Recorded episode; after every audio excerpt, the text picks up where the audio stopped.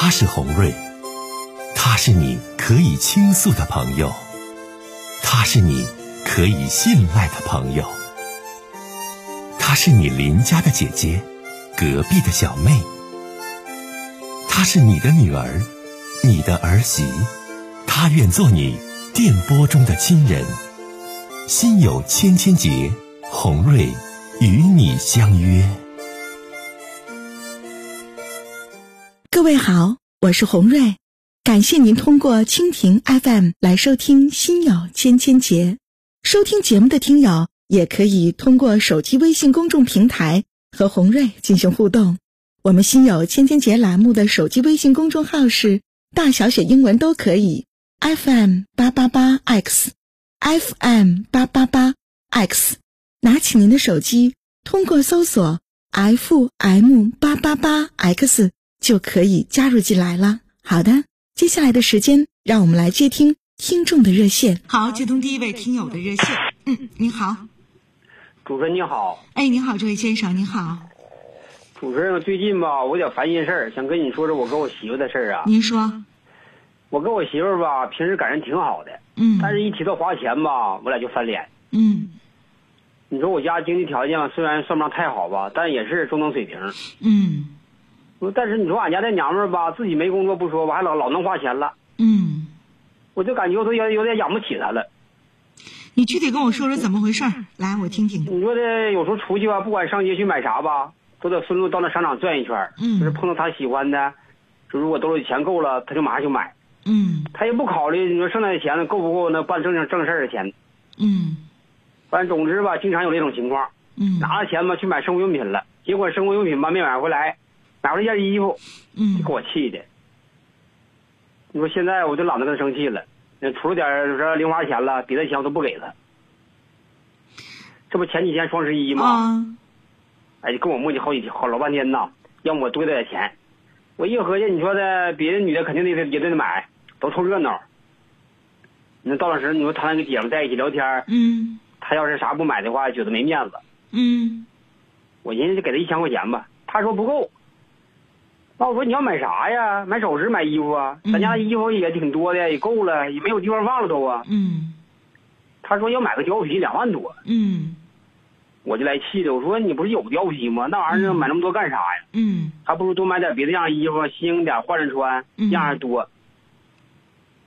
你说他说行啊，你说就买别的衣服吧。他说买别的衣服一千块钱也不够啊，冬天的衣服挺贵。这位大哥，你这来回说你跟你媳妇花钱这点事儿，完咋的了呢？嗯。哎呀，你我你慢慢说呀，我要不你说吧。后来我就给他两千，一共给他三千块钱。啊啊。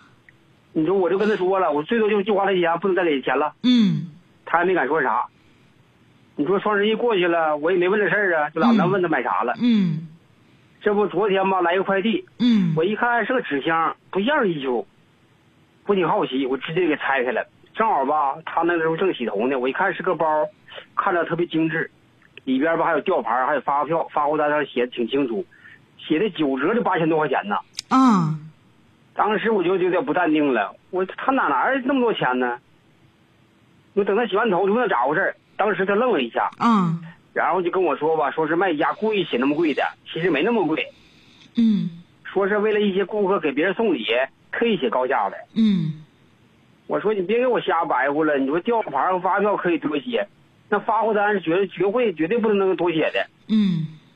他一看瞒不过去了，就说吧，是给别人借的。嗯。我就问他跟谁借的，他就说他一个姐们借的名字。嗯。我马上就给他的姐们打电话，结果我这一核实啊，人家说没没管他借钱。嗯。哎，当时我这来气儿了，我就感觉不对劲儿。我说你赶紧跟我说实话，别给我你我生气，我把那个衣服给扔外边去。嗯。到底从谁谁手里借的钱呢？要不然呢，我就把那衣服给给你撇了。嗯。其实吧，我寻思就是炸他一下，我就怕他傻了吧唧的，你这借高利贷咋整啊？我寻思合计借完钱赶紧还人呢。嗯。结果当时他就哭了。嗯。说外边有个男的给买的。外边有个男的给买的。是啊。你当时我听都气疯了，我我说这男的干啥的？你俩认多长时间了？嗯，他说是在这网上吧打麻将认识的，也没在网上打麻将认识的，还不是在现实生活当中。对他搁家呢不上班没事啊，整天上网打那麻将。那俩人有没有见过面？我问他了，见过一次面，吃了一次饭。后来我问他，你俩在一起那啥了吗？嗯说没发没发生关系。嗯说那男的吧挺喜欢他，嗯他说的本来就是开玩笑，让那个男的吧给他淘宝付款。你说结果那男的吧真给他付了，嗯他也没想到，他寻思等慢慢的把零钱攒起来再还给人家。我说能行吗？你说这话我也不信呢。你说你攒钱，你连自己都不信，还寻思咋咋攒呢？你就花手花钱这么大。然后我就来气的，我让他嗯当我的面啊，就不用那微信给那那个男的转账，嗯，告诉他以后不能联系了，把那好友删了，嗯手机里的电话也删了。嗯但是吧，我心里吧还是不舒服。你说我真不明白，你说这个女人为什么就是这么爱臭美？就为了臭美呀，为了自己呀，啥事都能干得出来。你给我打来电话，先生，你主要想问我什么？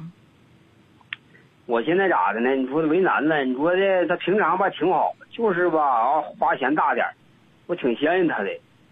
我也我知道他不能跟别人家发生关系，但是我觉得挺闹心，总觉得这个在心里吧是个事儿别扭。嗯有时候来气吧想离婚，但又又舍不得。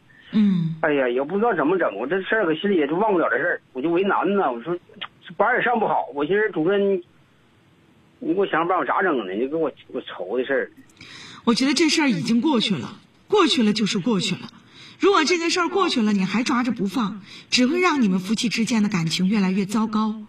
说到买东西也好，说到花钱也好，先生，你看这个事儿，那你说，与其你相信你媳妇儿这事儿没事儿，咱更这个平稳的去过日子，也不能说就相信你媳妇儿跟这个网上打麻将这男的一定有什么事儿啊。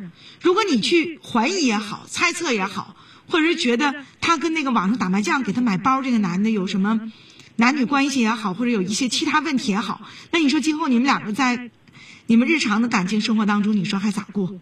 咋面对？你刚才说了一句话，你说我想离婚，但我舍不得，我不知道怎么办。如果你离不了婚，舍不得，那你一定要选择忘记。一定要选择忘记，一定要选择宽容，不然的话，你说两口子过日子，哪有那些事儿都是巴巴齐的呀？今天这个问题，你刚才一千、两千、三千、八千的，说来说去就是，呃，你媳妇儿收到了一个包，这个包呢，当时呢你就一顿问他，他呢说是个网上打麻将认识个男的，这男的送他的，俩人呢没有什么暧昧的两性关系，就是完全相互欣赏。